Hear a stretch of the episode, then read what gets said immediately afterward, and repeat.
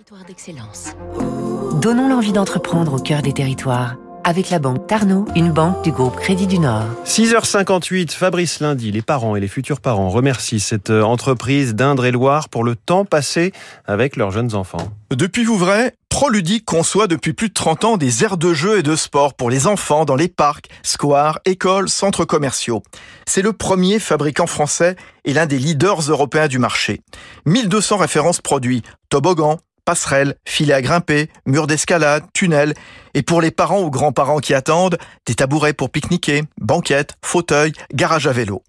L'aventure démarre au début des années 80 avec Denis Le Poupon, paysagiste alors, qui fabrique un jeu en bois pour une école maternelle, puis en rondin de châtaignier.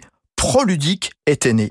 La PME d'Indre-et-Loire, qui a déjà aménagé 100 000 aires de jeux et de sport partout dans plus de 50 pays, les trois quarts des ventes, vient d'être récompensée des trophées INPI, Denis Le Poupon.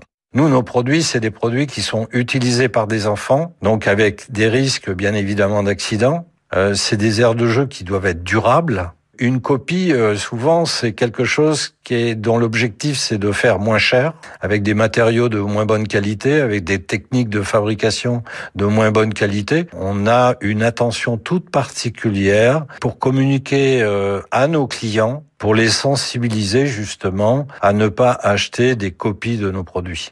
L'autre activité de Proludic pour les adolescents et les adultes, ce sont des espaces dédiés aux activités sportives et au fitness. C'était Territoire d'excellence sur Radio